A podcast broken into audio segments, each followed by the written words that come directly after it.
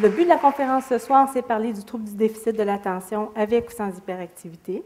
La conférence est filmée, va être disponible sur le web. Elle va, pouvoir être vue dans, son entièreté en une fois ou par capsule. Donc, vous allez voir dans la façon que je vais présenter, je vais présenter par thématique et ça va vous permettre aussi de voir par la suite, si vous voulez revenir sur un point ou revoir certaines parties, ça sera disponible d'ici les fêtes. Donc, on peut se dire que comme cadeau de Noël, on va se donner la conférence sur le web. Vous voyez la photo? Devinez qui est hyperactif. On n'a pas fait exprès. Moi, je suis médecin, je suis médecin psychiatre ici à Québec. À chaque fois qu'on donne une conférence comme médecin, on doit aussi euh, divulguer ce qu'on appelle les conflits d'intérêts potentiels. Alors, la conférence ce soir, je la donne bénévolement, mais même si j'avais eu une subvention pour vous la donner, le contenu aurait été le même. Hein. Alors, il m'arrive des fois de donner ce même type de formation-là avec euh, des subventions de compagnies pharmaceutiques ou encore d'organismes communautaires ou autres. Je fais partie d'un organisme qui s'appelle la CADRA, Canadian ADD Resource Alliance. C'est un travail bénévole qu'on fait.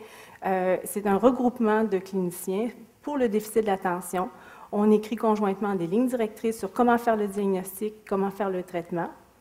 J'ai écrit des livres. Là, j'ai un conflit d'intérêt net. Si vous en achetez un, comme droit d'auteur, je reçois un 10 avec l'Institut en santé mentale de Québec, j'ai fait un DVD en 2006 sur le déficit d'attention. C'est un travail qui a été fait bénévolement et tous les fonds vont à la Fondation de l'hôpital pour l'enseignement.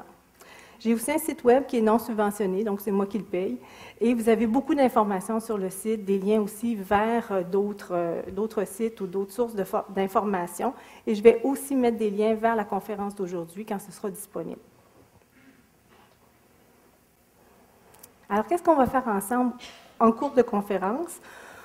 On va regarder l'information que la science nous amène pour savoir qu'est-ce que c'est le TDAH, qu'est-ce qu'on appelle le TDAH, mais aussi qu'est-ce qu'on en comprend, qu'est-ce que la science nous apprend sur les étiologies, donc les causes, la présentation clinique, à hein, quoi ça ressemble le TDAH, comment on fait le diagnostic, mais surtout, pour plusieurs d'entre vous, qu'est-ce qu'on peut faire? Quand on a un TDAH, ou quand un de nos proches a un TDAH, ou quelqu'un qu'on veut aider, soit comme enseignant, ou comme aidant, ou même comme médecin, qu'est-ce qu'on a à lui offrir comme service ou comme aide? Donc, c'est un peu ce qu'on va reviser ensemble. On va faire un focus particulier euh, pour l'étudiant qui est au niveau du cégep. Qu'est-ce qui peut être offert aussi à ce niveau-là? Et je vais laisser la parole au service adapté du cégep Sainte-Foy pour cette section-là. Alors, combien de nos jeunes sont atteints de TDAH? Et comment on attrape ça? Est-ce que c'est la faute des parents? Hein, donc là, la caméra, il y a juste moi qui regarde, mais si je demandais à main levée, qui pense que c'est la faute des parents? Bien, vous, allez voir ma main qui se lève. Hein? Et oui, on entend, c'est génétique. Il y a un côté génétique important, mais d'abord, il y a beaucoup de gens atteints du TDAH. Les statistiques que vous avez à l'écran, 5 à 8% des enfants, 3 à 4% des adultes. Et ça, ce n'est pas juste au Québec, au Canada ou en Amérique. Les mêmes statistiques pour l'Europe, l'Asie, l'Océanie. Ce qu'on a à offrir comme société à ces gens-là, ça peut varier d'un endroit à l'autre. Mais le nombre de personnes atteintes, c'est très stable. Donc, ça dépasse la culture, ça dépasse justement comment on éduque les enfants. Ce qui est important aussi, c'est de savoir qu'il y a eu des études de suivi qui ont pris des enfants diagnostiqués quand ils étaient jeunes, qui les ont suivis dans le temps, puis ont regardé combien ont encore des symptômes à l'âge adulte.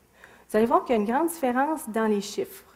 50% à 80% de ces enfants-là ont encore un TDAH à l'âge adulte. Qu'est-ce qui explique la différence? C'est notre définition de encore un TDAH. On va voir ensemble les critères diagnostiques. Donc, 50% des enfants ont encore assez de symptômes en nombre pour avoir tous les critères du TDAH quand ils sont grands. Mais 80% des enfants ont encore assez de symptômes pour que ça leur nuise quand ils sont adultes. Donc, ils n'ont peut-être pas assez de symptômes pour que si on coche tout, hein, que ça rentre dans les critères classiques du TDAH à l'âge adulte, mais ces symptômes-là qui leur restent sont assez présents pour que ça les dérange. C'est ça la différence entre le 50 et le 80 Donc, ce qu'on peut dire, c'est que la majorité de nos jeunes qui ont un déficit d'attention vont encore l'avoir quand ils sont grands.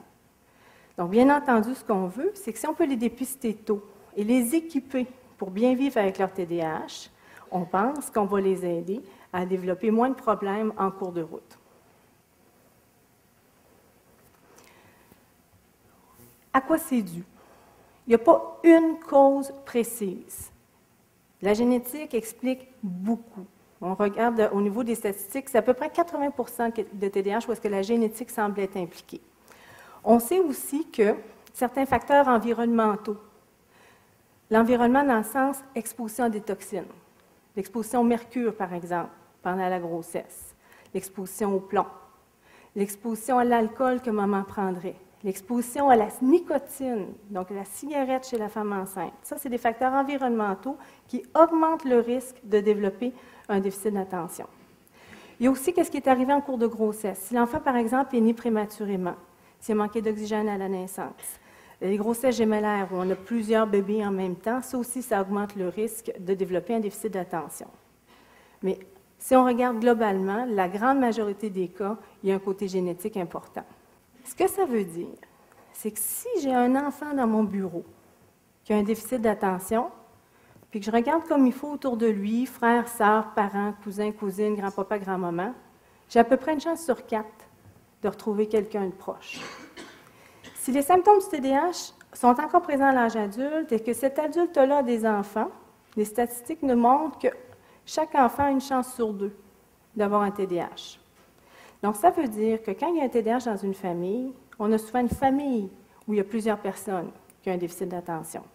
Donc, c'est important pour nous, comme cliniciens, quand on fait le dépistage chez une personne, d'aussi explorer de façon plus large parce que si, par exemple, on a un enfant qui a un déficit d'attention et un adulte dans la famille qui a un déficit d'attention aussi, si l'adulte a de la difficulté lui-même à s'organiser, vous allez voir les symptômes, entre autres, du déficit d'attention, le côté organisationnel, ça peut faire en sorte que le démarrage le matin va d'autant plus difficile si papa ou maman, plus l'enfant, a des symptômes de TDAH, tout le monde en même temps.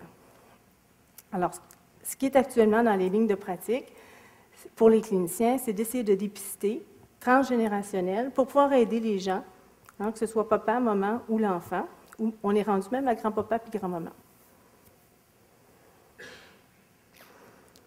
En résumé donc, le déficit de l'attention, c'est fréquent. Ça touche environ 5% de la population, une personne sur 20.